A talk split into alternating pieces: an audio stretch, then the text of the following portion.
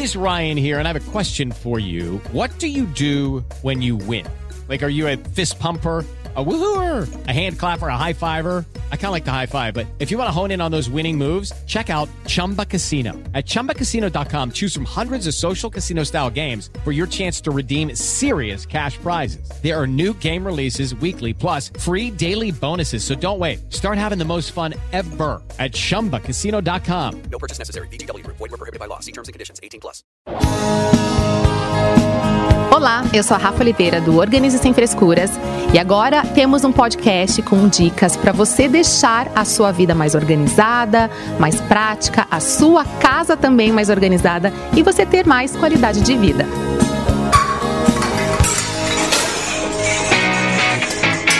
Organize, organize. Sem frescuras.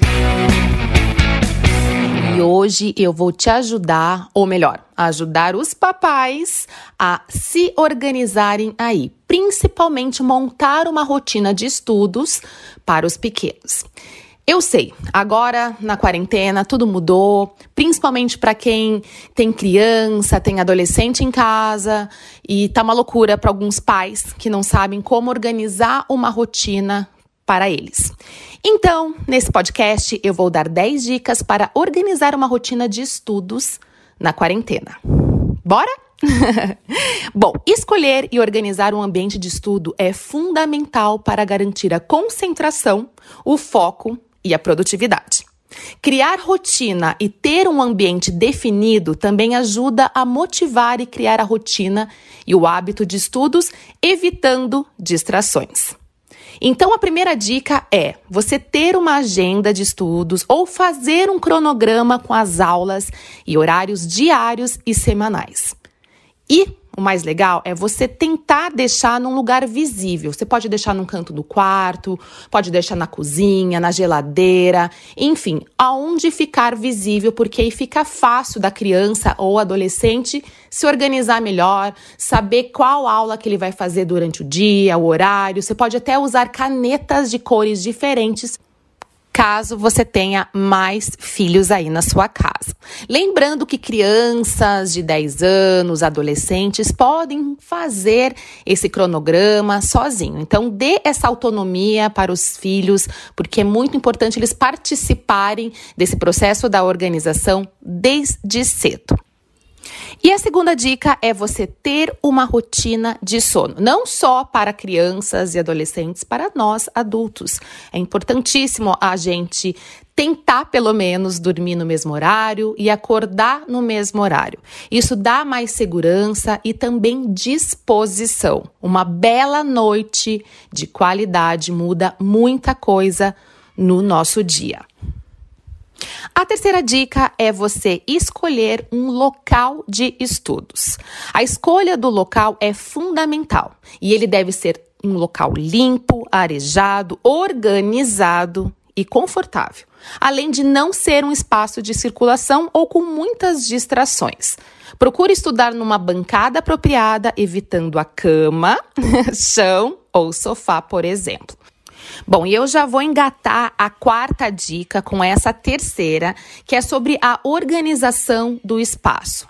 Gente, a organização é muito importante, então procure estudar em uma bancada adequada e que tenha espaço para todos os materiais necessários para os seus estudos.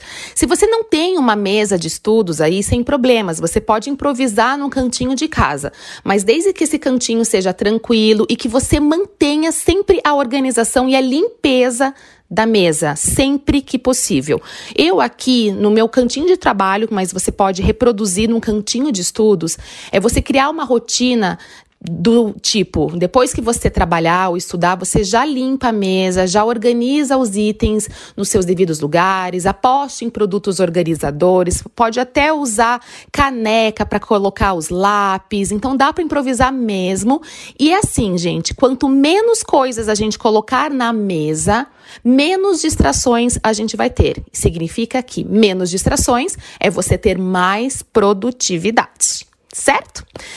Quinta dica, super importante, é você afastar-se de distrações enquanto você estuda. e enquanto assiste às aulas. Se você estiver assistindo pelo celular, desative notificações para não atrapalhar o andamento. Isso também serve para computador, hein, gente? Já deixa o telefone no modo avião para você focar. A palavra é foco, sempre. E a outra dica é você assistir às videoaulas anotando e registrando tudo. Exatamente como se você estivesse numa sala de aula, por exemplo. Então você pode anotar num caderno, no livro, folhas de apoio e materiais escolares necessários. Dica número 7. Crie uma rotina, estabeleça horários e busque cumpri-los, mantendo os horários das aulas e os de estudos em casa. Isso é fundamental para manter a produtividade. Não deixe de colocar momentos de pausa, descanso e lazer.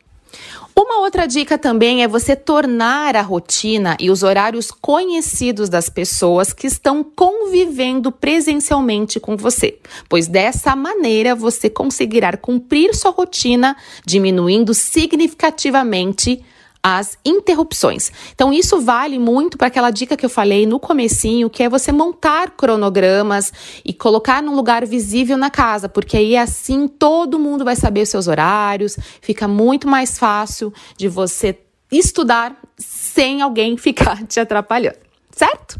E a dica número 9 é acompanhe as aulas ao vivo e as lives em tempo real, o que além de te ajudar a seguir os horários de sua rotina, te permite esclarecer dúvidas com seus professores.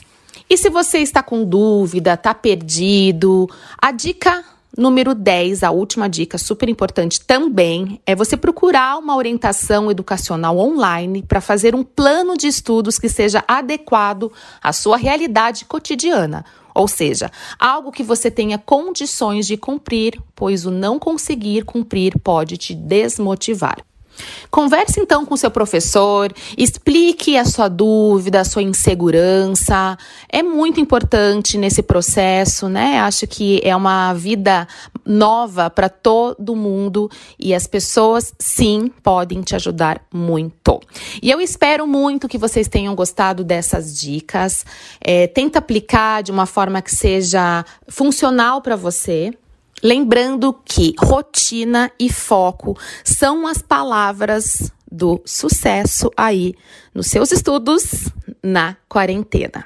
E se você quiser conversar comigo também, vou amar ter a sua companhia lá no meu Instagram, Organize Sem Frescuras, e nos meus canais YouTube, Facebook, também é Organize Sem Frescuras. E na próxima semana tem mais dicas para te ajudar aí a organizar a sua casa, organizar a sua vida e você ter realmente uma vida mais leve. Aproveita também para acompanhar outros podcasts do Organize Sem Frescuras.